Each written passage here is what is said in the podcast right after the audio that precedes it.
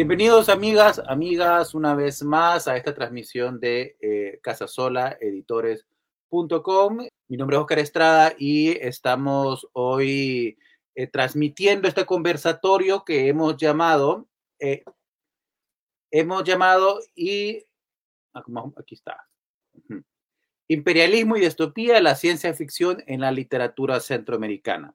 ¿no? Para eso Creemos que la, literatura es en gran medida ese el espacio en donde el pensamiento de las generaciones se recogen en una idea, ¿no? Y cuando queremos pensar en el imaginario de futuro que pueda tener eh, una generación, un momento histórico específico, nada más eh, concreto que la literatura de ciencia ficción.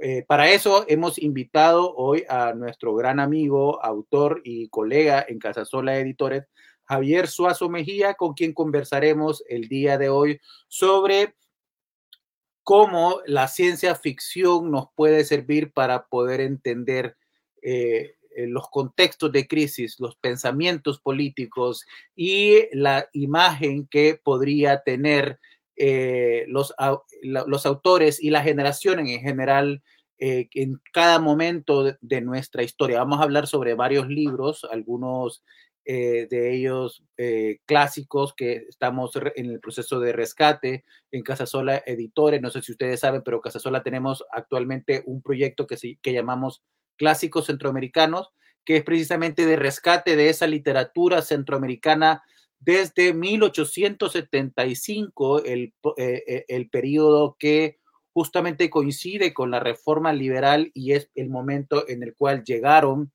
eh, las primeras imprentas y se generaron también los primeros libros en Centroamérica, aunque habían ya unas publicaciones anteriores de José Mía, el autor romántico de Guatemala, pero ese es otro contexto y vamos a hablar luego en otro momento de eso. Vamos a dar la bienvenida a Javier Suazo, con quien conversaremos el día de hoy. Eh, bien, bienvenido, Javier, ¿cómo estás? Pues muy contento, Oscar, de, estar nuevamente acá compartiendo con vos, con, el público y hablar de estos temas que son, pues, además de relevantes, muy entretenidos, de mucha de, un contenido pues que a uno lo, lo, captura, lo, lo, cautiva. Fíjate que es, es, interesante porque vamos a hablar el día de hoy no solo eh, sobre el futuro, ¿no? Porque la, ciencia ficción eh, utópica o distópica es un imaginario sobre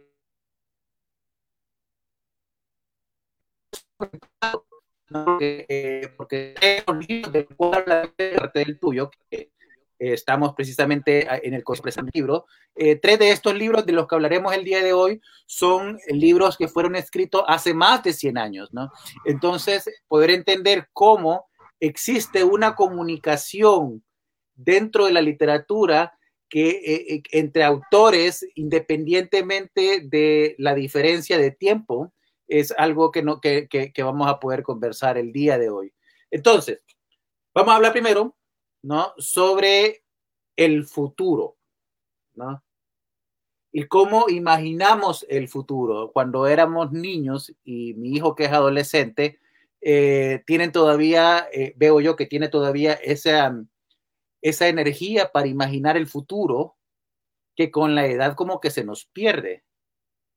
¿no? Eh, sí.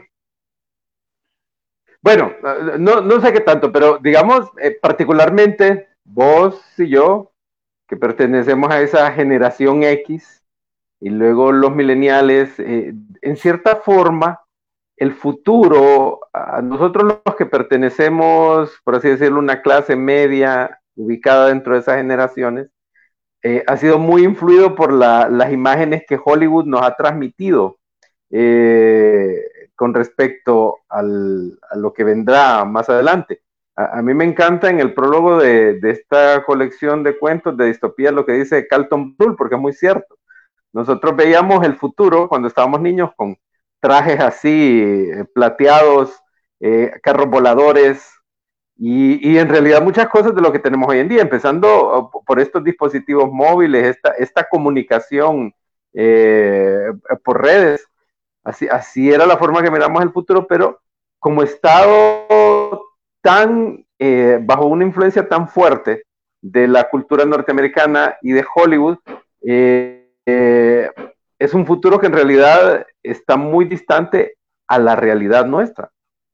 Pero vamos a ver, primero, quiero contar primero, sé que en, el principio me mencionaste que no, no, no, has leído el libro, ¿no? Y es un libro realmente raro. Este libro eh, de la colección de clásicos centroamericanos que se llama A Vista de Pájaro, escrito por Francisco La Infiesta.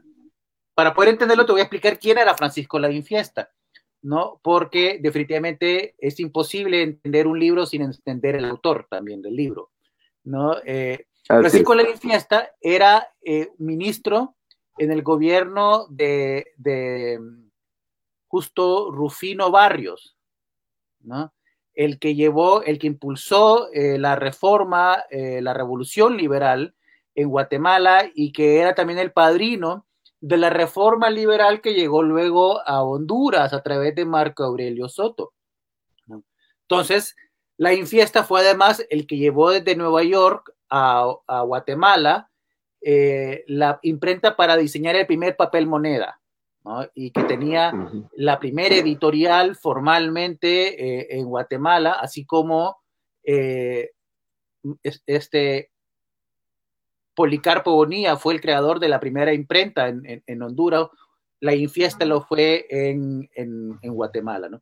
Entonces, él era parte de este proyecto liberal, ¿no? de eh, centroamericano además, porque justo Rufino Barrios tenía el proyecto de reunificar Centroamérica, ¿no? Eh, por las buenas o por las malas.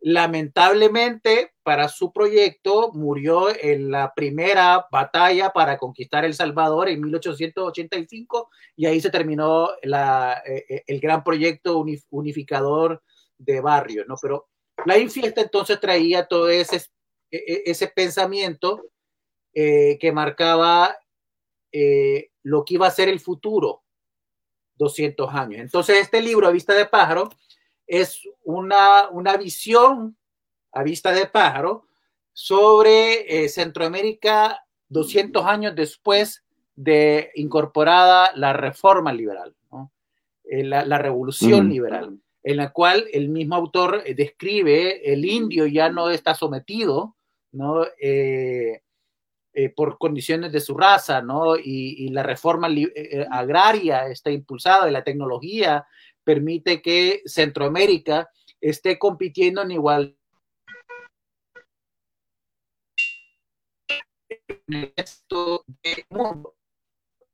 En ese momento, en ese momento no había todavía tan desarrollado las colonias y el proyecto de institución internacional del trabajo que terminó condenándonos en el siglo XX a una condición de países de segunda categoría, países de segunda clase.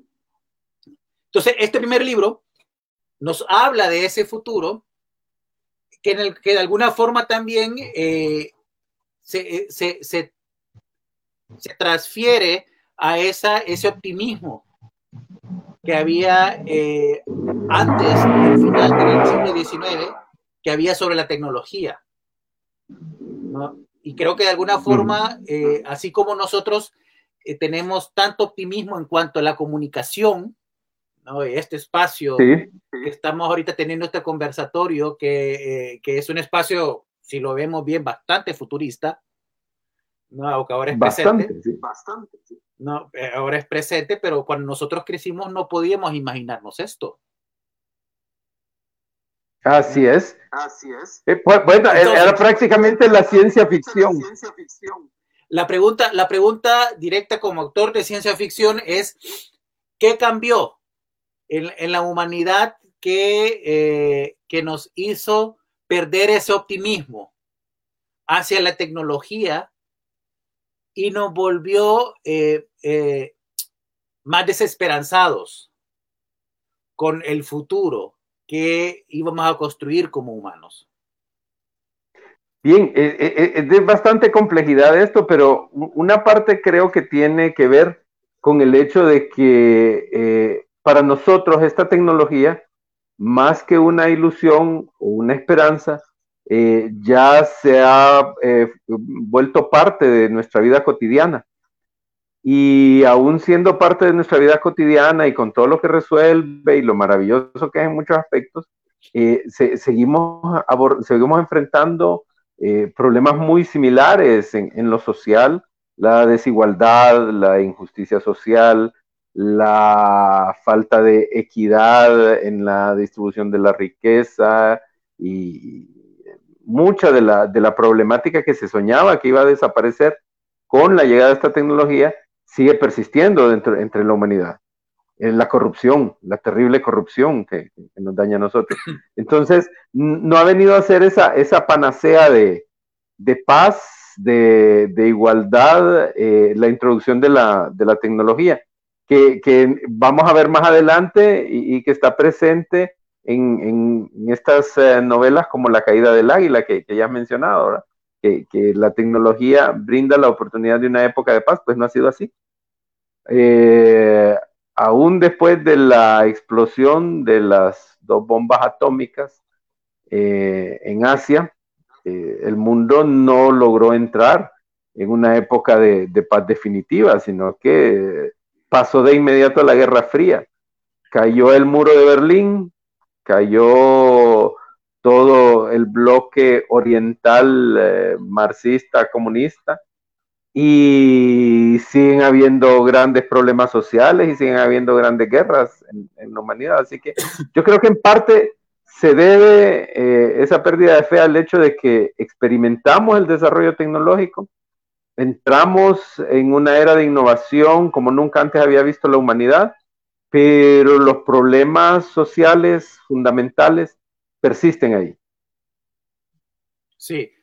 Vos hiciste el prólogo de La caída del águila, ¿no? un libro que eh, recién, recién, eh, recién salido también del horno de Casasola Editores, ¿no? Y, para hacer el prólogo también estudiaste la, obra de Máximo Sotojal, eh, El problema, ¿no?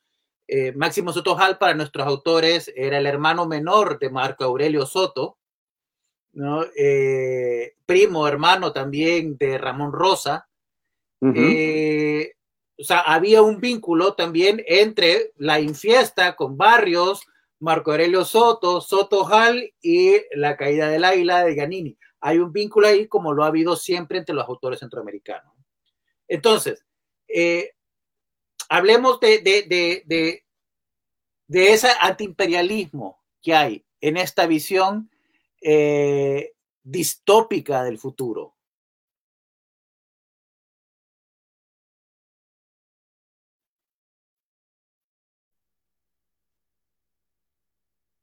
Se nos ha congelado, Javier. ahí? Bien, ahí está, sí. Bien, hay una cosa bien curiosa acá, eh, porque al, estudiarlos ya, ya a fondo estos autores, eh, en el caso de, de, Gagini, que se escribió 20 años después de El problema, Gagini sí tiene en su novela un antiimperialismo claro y bien definido. Ahora, el caso de Máximo Soto eh, Hall es bien curioso porque ha dado pie incluso a la controversia, aún en, este nuevo milenio, en este nuevo siglo, sobre la intención de él al escribir uh, el problema. Hay quienes debaten que, que más que antiimperialista, Soto Hall se muestra más bien admirador del desarrollo eh, norteamericano.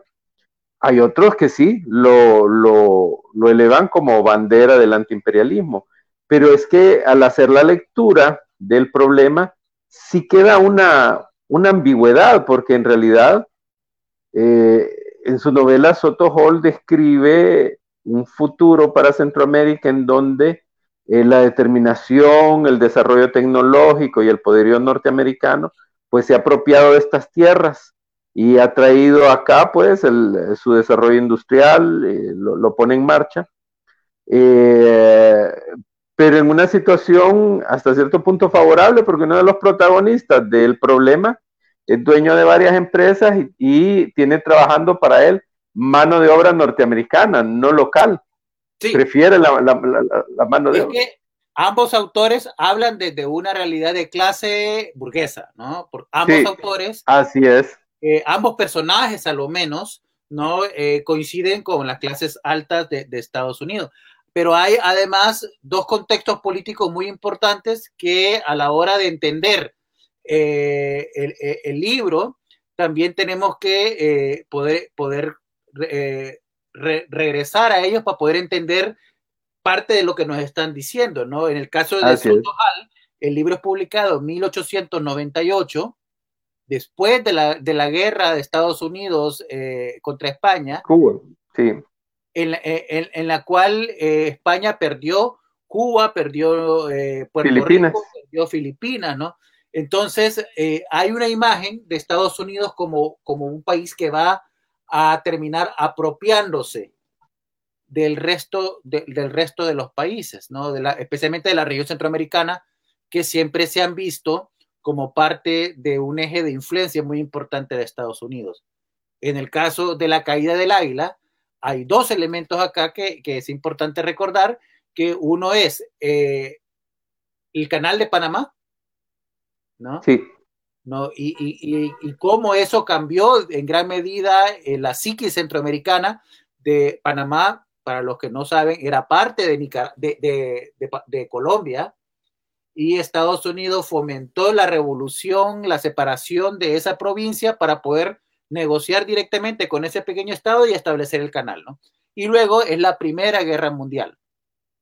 La Primera Guerra Mundial que, eh, que yo imagino que para las personas eh, que vivieron esa época debió haber tenido un impacto psicológico terrible. Por supuesto.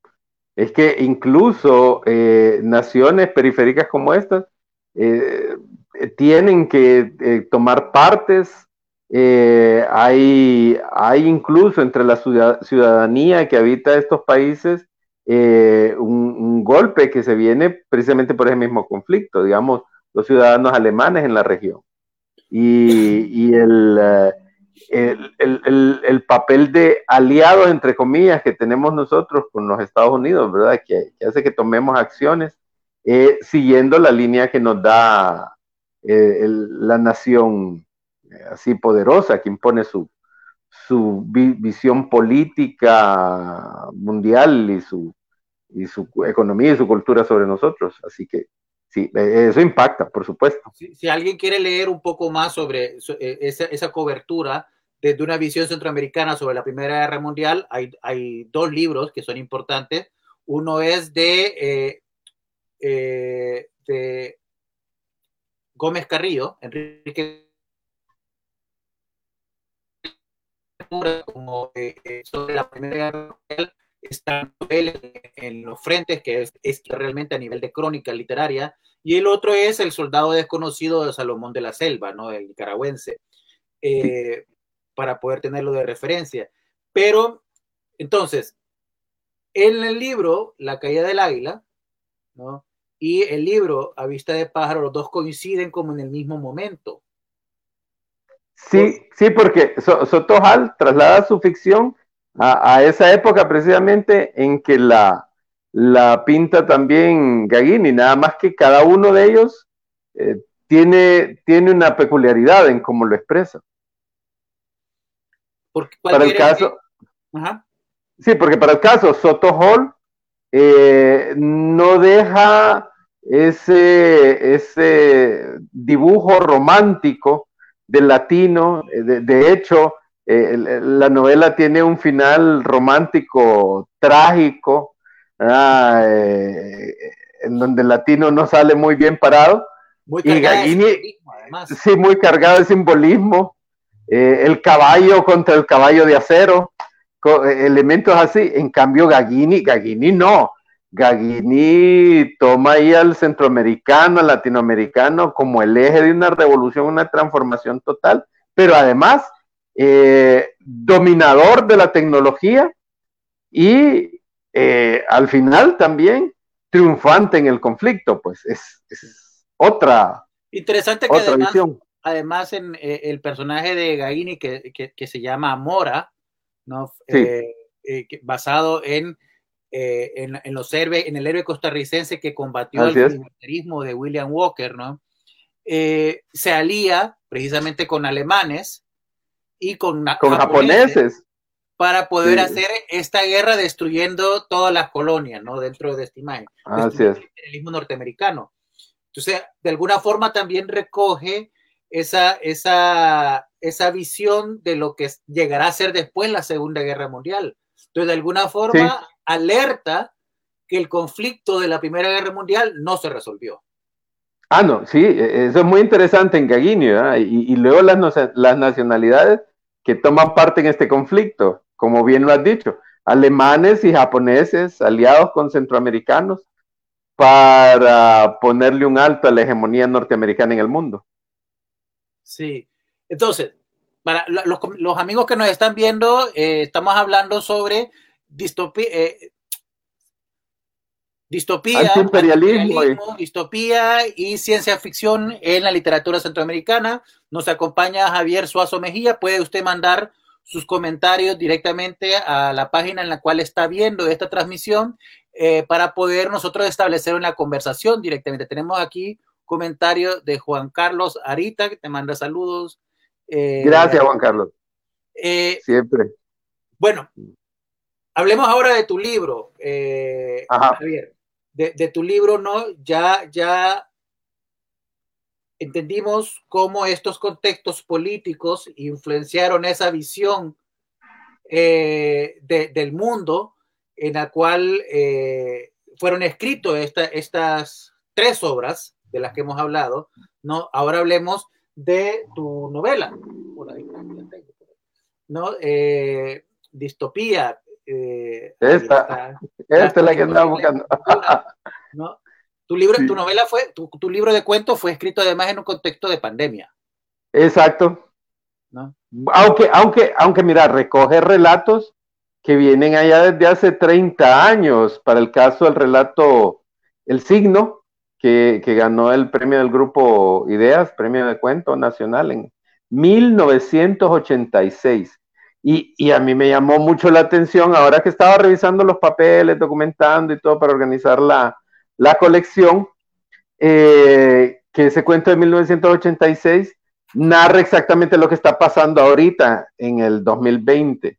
Así que eh, es interesante. Y sí, la pandemia, por supuesto, ha sido, em, pues sí, una chispa, un detonante para eh, terminar esta colección que desde ya, ya hace un tiempo venía trabajando. ¿Por qué?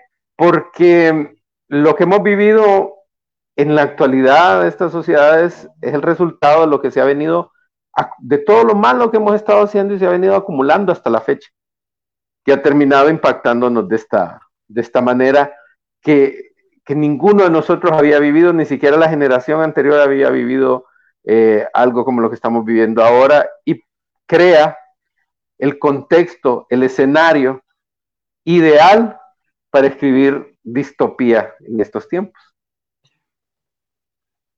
¿Cómo surge, cómo surge la literatura distópica?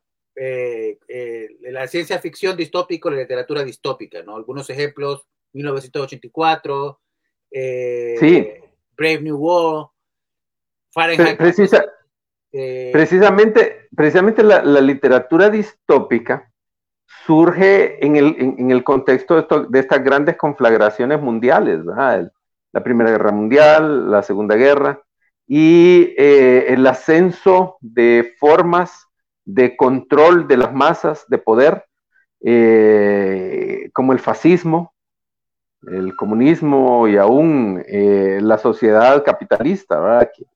En realidad cada una, cada una de esas eh, formas eh, representa la opresión de, la gente. Entonces vemos, vemos que surgen grandes obras, las has mencionado, como un mundo, y estas son bien particulares las dos, Un Mundo Feliz de Aldous Huxley y 1984 de, George Orwell. ¿Cuál es, eh, qué, es lo interesante, digamos, para el caso en estas dos eh, obras que son eh, referentes de la literatura distópica?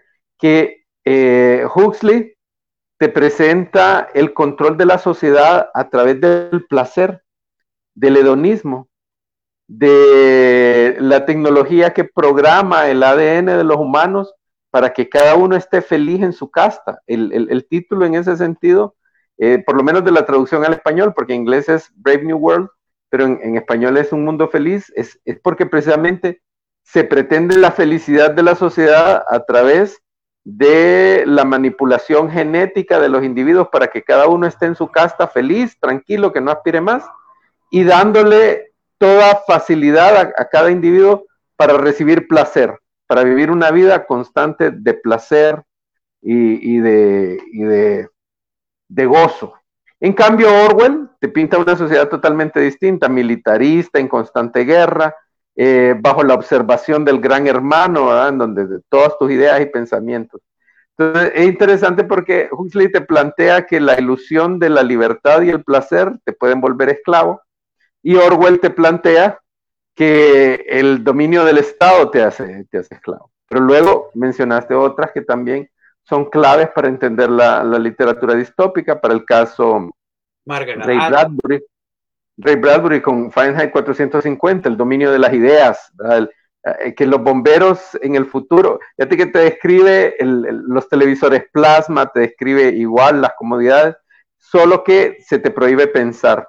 Los bomberos en el futuro para Bradbury iban a tu casa si tenías libros y sacaban los libros de la casa y les metían fuego. Ese es, ese es como él lo piensa.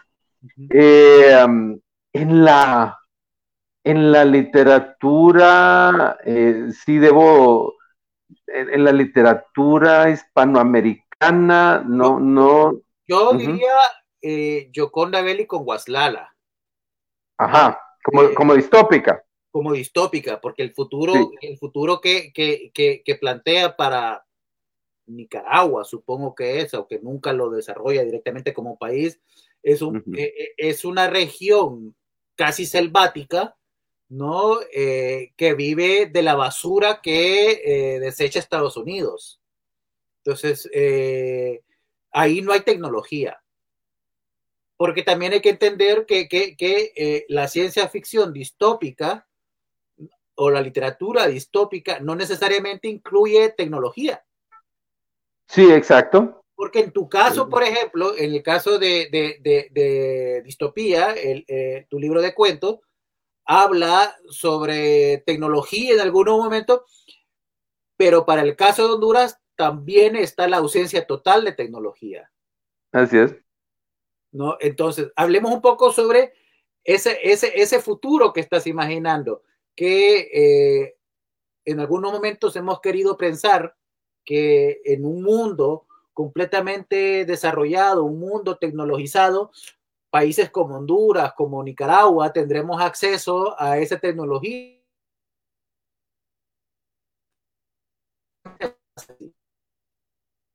O a lo menos gente la presenta como que, eh, como que no, es así. Eh, es que eso es lo que sucede. Y, es por eso una idea que, estuvo bullendo ahí en mi cabeza desde hace mucho tiempo atrás, sobre todo eh, el impacto que la tecnología de comunicación móvil y celular ha tenido en nuestros países.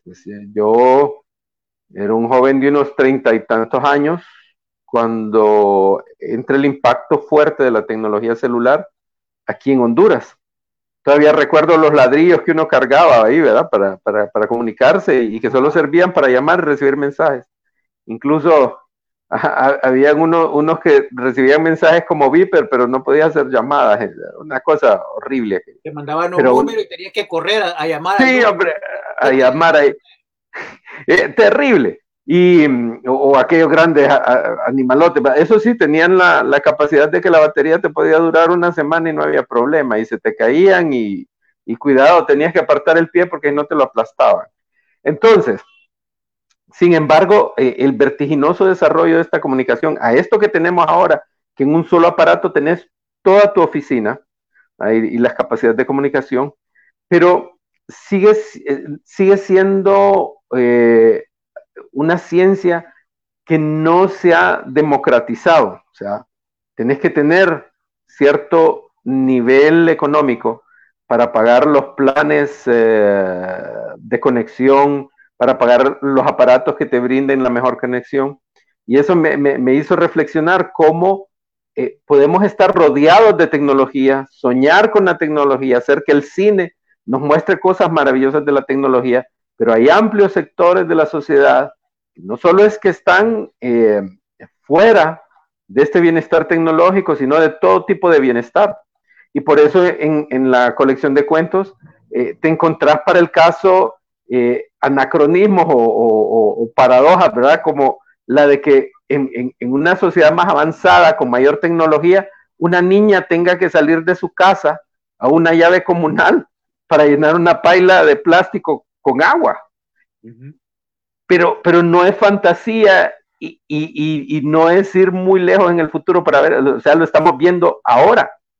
En esta sociedad tecnológica, en este mundo en donde ya los carros se conducen solos, aquí en Honduras todavía hay que ir, como dicen, a jalar agua.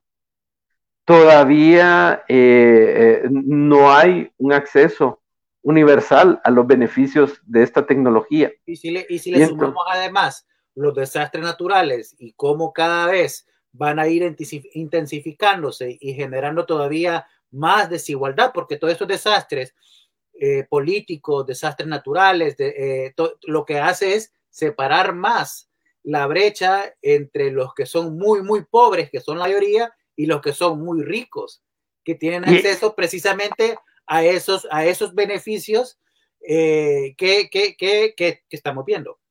Claro, pero, pero esa clase eh, poderosa que tiene ese acceso vive dentro de una burbuja, una burbuja a la que no pueden entrar los, los, demás. Y aquí es donde hay algo muy, muy paradójico. Mira, supuestamente estamos en, esta época tan avanzada y todo, pero parte de la raíz de esa desigualdad, de esa exclusión, está en que en realidad nuestros sistemas políticos y de gobierno, nuestros sistemas sociales, no han evolucionado. Nos han vendido una mentira. Para el caso, ¿por qué una mentira? Nos dicen que vivimos en un régimen democrático, que en el devenir histórico estamos en la era democrática. Pero eso es mentira. Aquí en Honduras, en los países del tercer mundo sobre todo, seguimos viviendo en la época feudal. O sea, estamos bajo el dominio de caudillos que se apoderan de determinadas regiones, determinados, determinadas zonas, o ámbitos de negocios, de, industria, de empresa, y eh, ellos le siguen apostando al monopolio, le siguen apostando al proteccionismo, y todo eso es totalmente en contra de lo que nos pregonan de la democracia y del, libre mercado, pero es porque sus mentalidades siguen siendo feudales. Entonces, por eso estamos en un mundo en que hay avances tecnológicos, pero no hay notables avances sociales. Eh, sigue, sigue dominando la plutocracia. Esto no es una democracia, es una plutocracia. Eh, una vez me acuerdo que eh, andando por la calle se me escapó decir, bueno, si yo, yo tengo el derecho a ser presidente, algo así dije.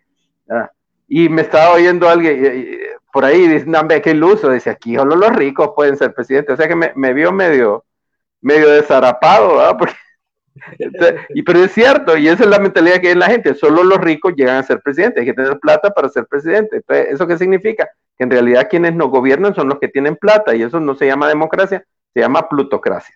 Entonces, es, un estado, vivimos todavía en estados feudalistas, pseudocapitalistas y plutocráticos.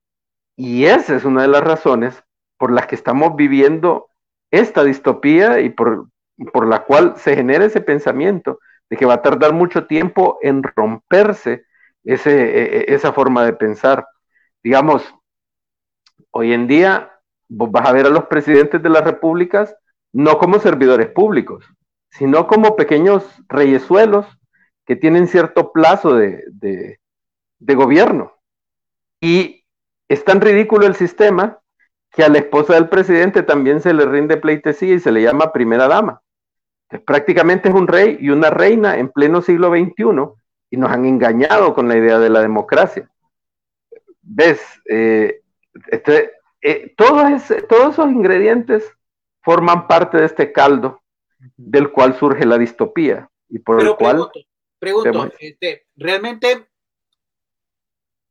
¿realmente ha habido un cambio o simplemente es que eh, creemos, que queremos creer ¿no? que eh, la promesa de futuro que se hizo hace 100 años eh, nos cumplieron, ¿no? Y lo que vemos, el, eh, y lo que vemos a través de la literatura también, porque la literatura nos sirve precisamente para mostrarnos esas promesas y cómo, y cómo fracasan, ¿no? Pero, pero podemos ver, por ejemplo, Prisión Verde, ¿no? Para poder hablar de otro tipo de literatura y ahí está muy claro que lo que, lo que se imaginó en 1950 sigue estando todavía en el año 2020.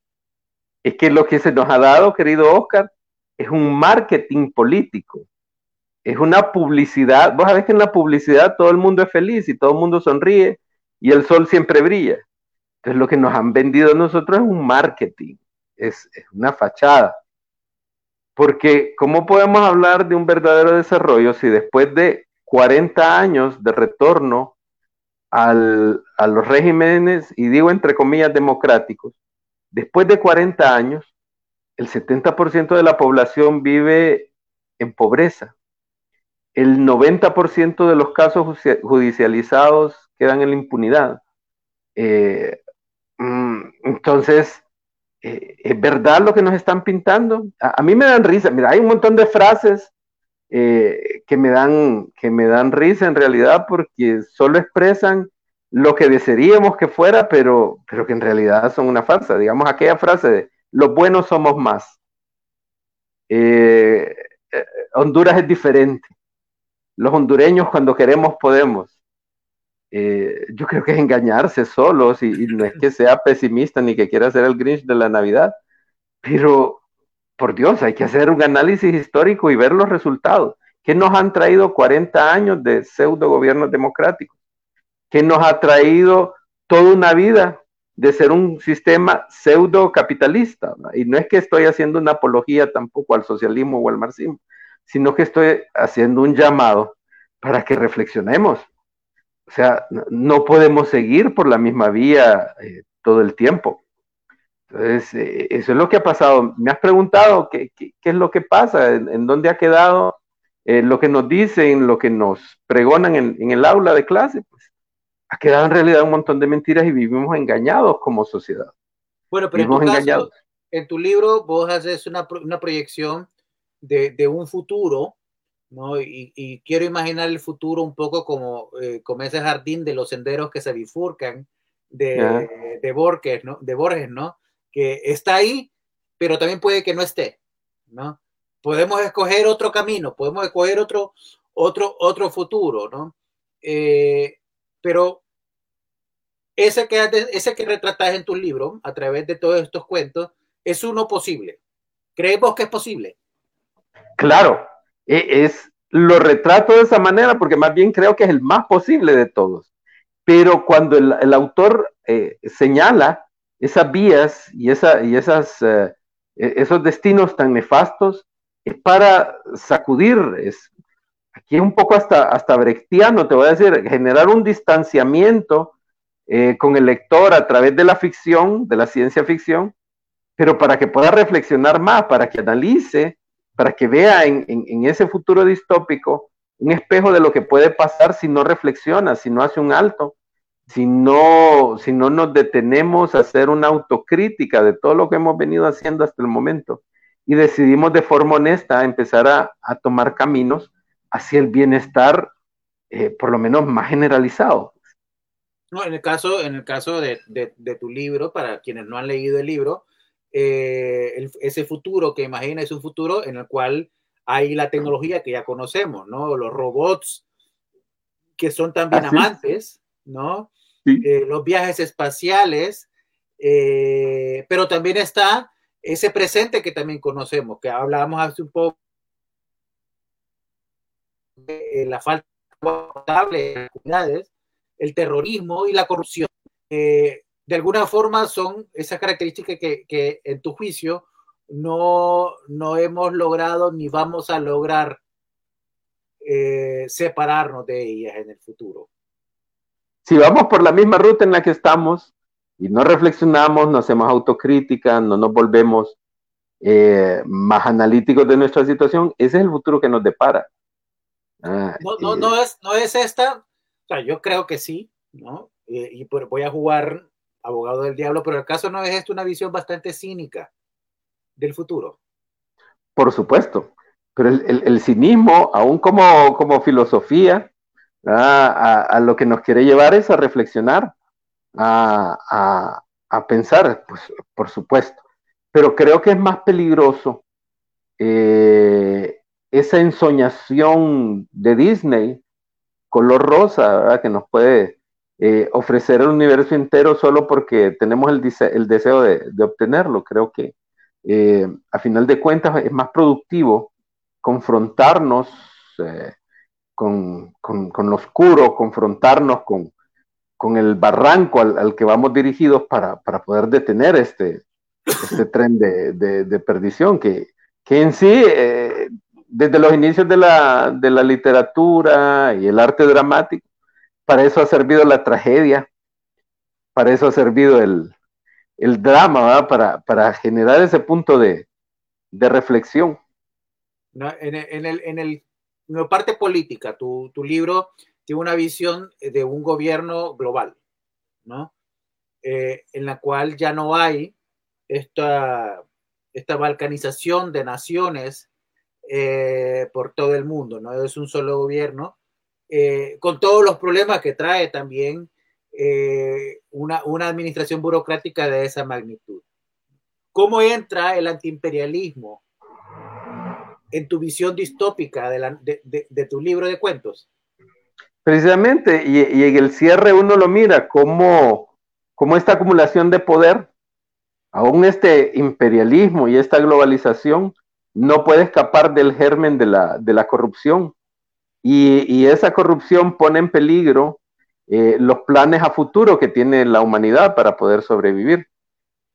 Entonces ahí es donde, donde a lo largo del libro nosotros vemos también como una metáfora del desarrollo de la historia. Tenemos nuestra sociedad actual, luego el, derrumbamiento por, por, las mismas fuerzas que el hombre ha desatado la destrucción de, estos sistemas que nosotros estamos viviendo hoy en día, eh, el reinicio de la sociedad a tratar de encontrar una forma más eh, eh, o una forma distinta de, reorganizarse, pero que no está ajena al, al, aspecto bélico y entonces lo lleva también a otras conflagraciones, a otros problemas hasta que se dan cuenta, hasta que la humanidad ya en un futuro bien avanzado se da cuenta de que tiene que ser un consenso de, paz para que haya desarrollo, pero aún así dentro de ese consenso, la globalización del poder, la globalización del gobierno,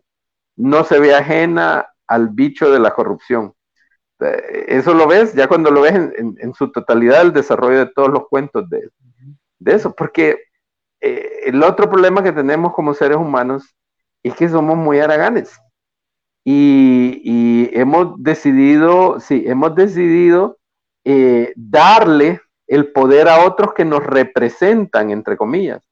Y cuando concentramos el poder en personas o en partidos, hay una inminente corrupción. Y ahí nos perdemos todos. Y esto, y esto sucede porque ninguno de nosotros quiere tomar la batuta y decir, yo voy a participar en mi gobierno yo voy a participar en la toma de decisiones. ¿Sabes? Es, como la, lo que sucede en, las clases, cuando estamos en el colegio o en la universidad, que dicen, ah, vamos a, nombrar un presidente de curso, sí, pero lo nombran presidente de curso para que él haga las tareas, para que él eh, se robe los exámenes, nos pase la chepia, y además para que organice los comités de, para barrer y limpiar el aula. Pero es porque no queremos involucrarnos nosotros, entonces nos resulta mejor alguien que nos represente.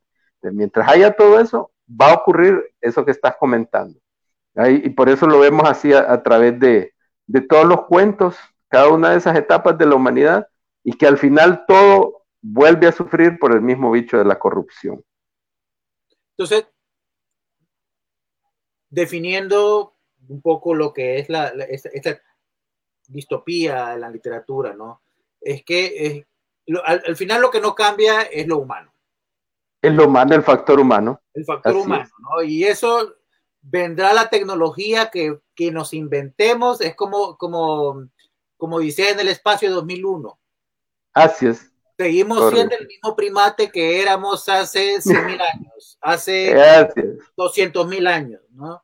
El, eh, el, que descubrió que con un hueso le podía rajar la madre a, su hermano. comenzó a rajarle la madre a todo el mundo con ese palo, ¿no? Así es. Eh, pero ya, ya también está esta, esta crítica social, ¿no? Porque al final entonces eh, es una crítica al presente dentro de un futuro imaginario, ¿no? Así es. Ahí es donde crea un poco de distanciamiento para que la gente reflexione. Reflexione sobre el presente. Es correcto, así es. Porque entonces eh, eh, en, distopía no es el futuro el distópico, es el presente el distópico. Es, eh, que esa es la clave. Y vos lo vas a ver presente en grandes autores, ¿verdad? Esa falla humana, ¿cómo, ¿cómo nos afecta? ¿Lo ves en Duna de Frank Herbert? ¿Lo ves en Fundación de Asimov? en, los trabajos de ciencia ficción de, de Úrsula K. O sea, Bradbury, Ray Bradbury, es, es, lo humano finalmente lo que está presente ahí y, y, lo que es lo que genera el conflicto del relato.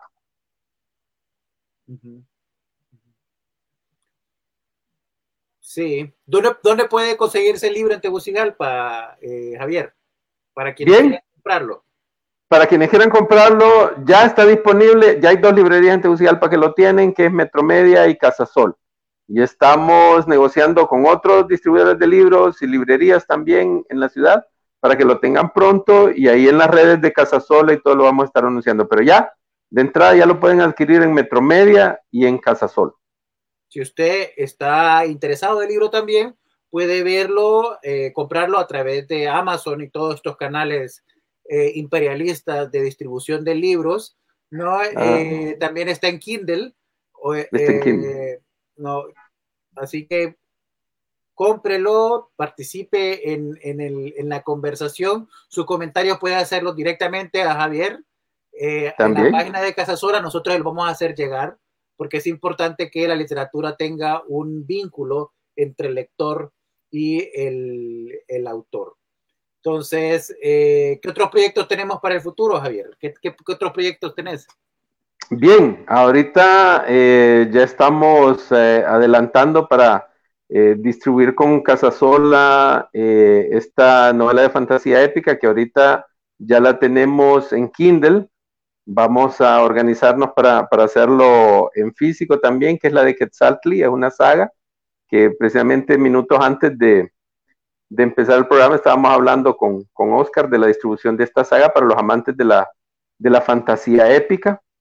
Eh, tenemos también eh, otra novela que es eh, la continuación de Entre Sil y Caribdis. con Casasola vamos a estar desarrollando también esa, esa saga de intriga política, en la que tengo proyectados tres libros. Y están los poemas también. Lo que pasa es que con la, poética prefiero ir despacito para hacerlo con buena letra, como dicen.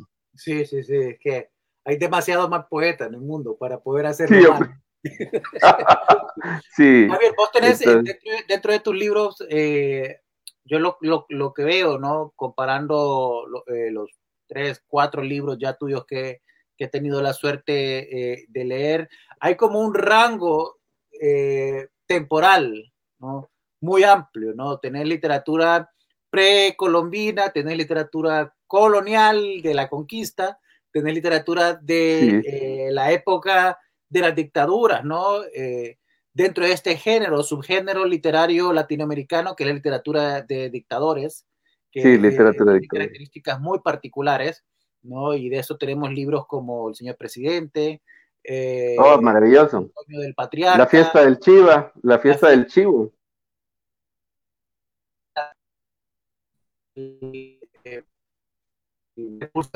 libros eh, fantásticos y, y el de Sila y Caribis, eh, que habla precisamente sobre ese contexto de eh, la dictadura.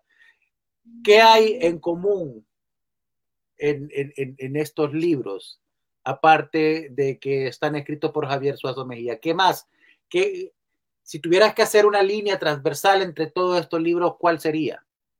Hay dos temas fundamentales que me ha apasionado estudiar y que están presentes en todos estos libros.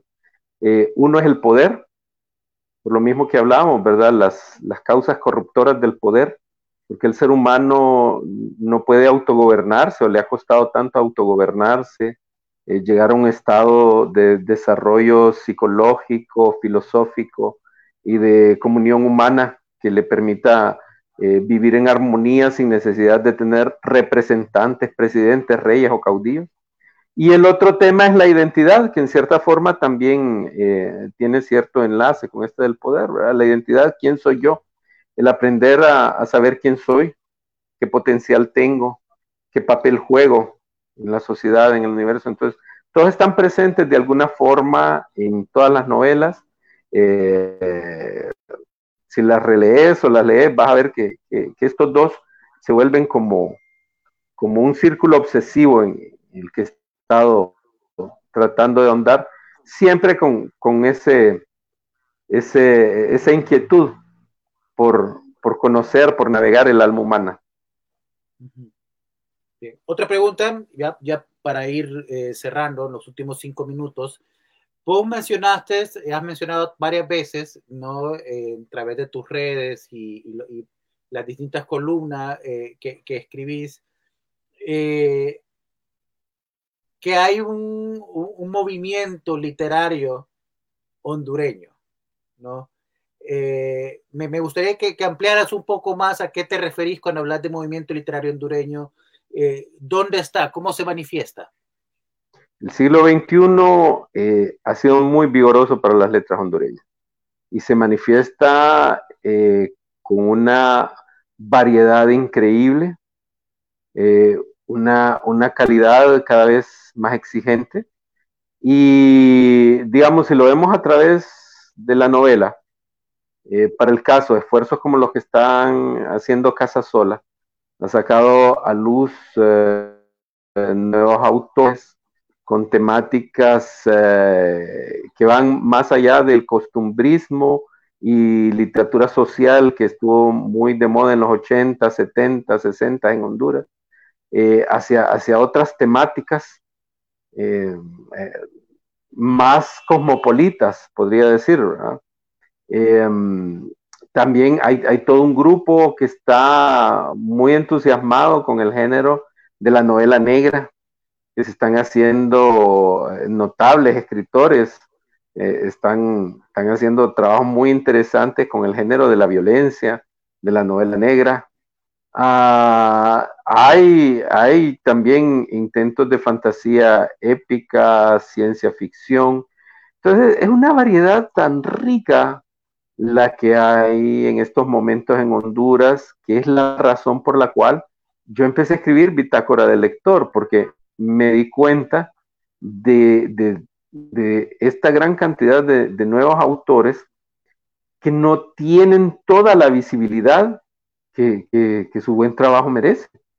Entonces, eh, la idea de la bitácora de lectores es precisamente brindarles esa, esa, esa visibilidad, porque el gran esfuerzo de escribir ya, de, editar sus obras, lo están haciendo pero falta el siguiente paso, la, visibilidad, la publicidad de ese trabajo para que el público lo conozca. Yo te puedo mencionar muchos nombres ahorita de grandes autores que me quito el sombrero delante de ellos, pero que mucho del público general todavía no conoce, entonces hay que darlos a conocer.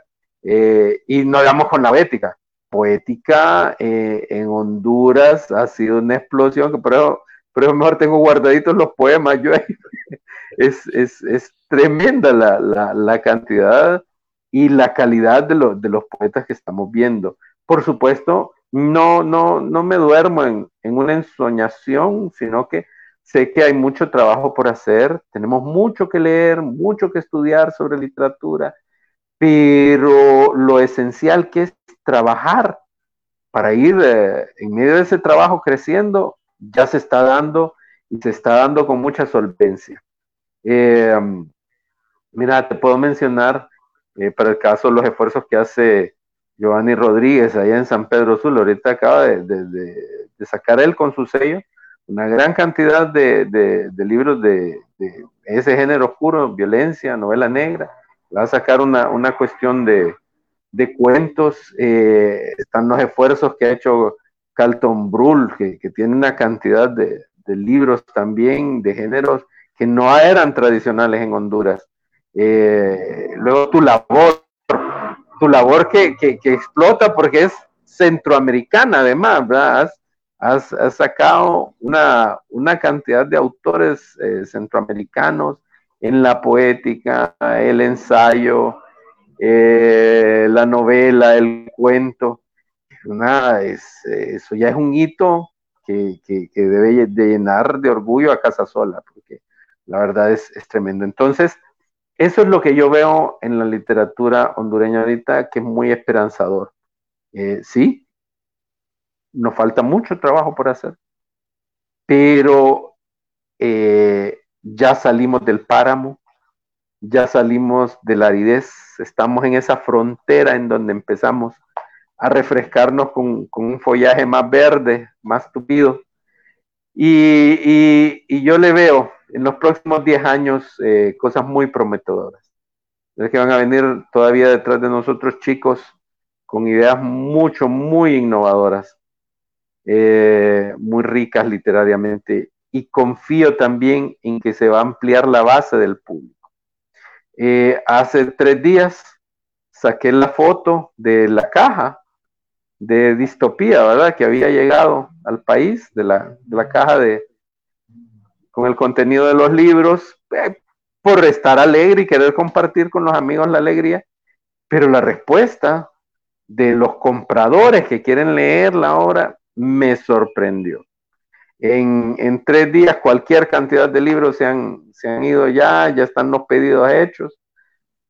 Y eso lo que augura es precisamente que eh, va a aumentar la literatura en Honduras, va a aumentar su calidad y va a aumentar la calidad de los lectores y la cantidad de los lectores también.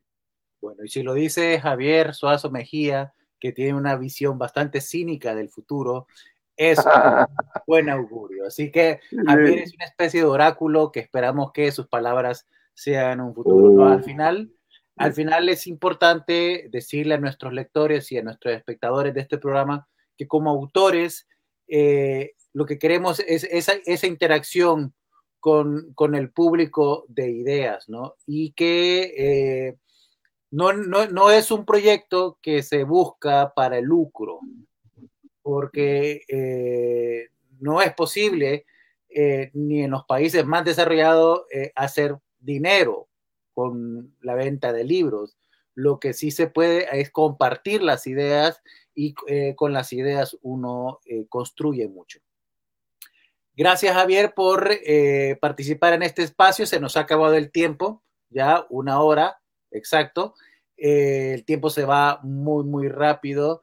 Eh, esperamos que las personas que han visto, gracias a Juan Carlos Arita, a José Mauricio Escoto, allá a la Centroamericana, saludos, a Laura Zúñiga, Ernesto Mirense, Irma Valladares, Juan Carlos Arita y a todas las personas que nos vieron el día eh, de hoy en este, en este conversatorio. Eh, la próxima semana tendremos la presentación del libro El Muro Abierto, que es un libro además muy, muy bello. O sea, es un libro ilustrado, buenísimo. Ilustrado de eh, microrelatos.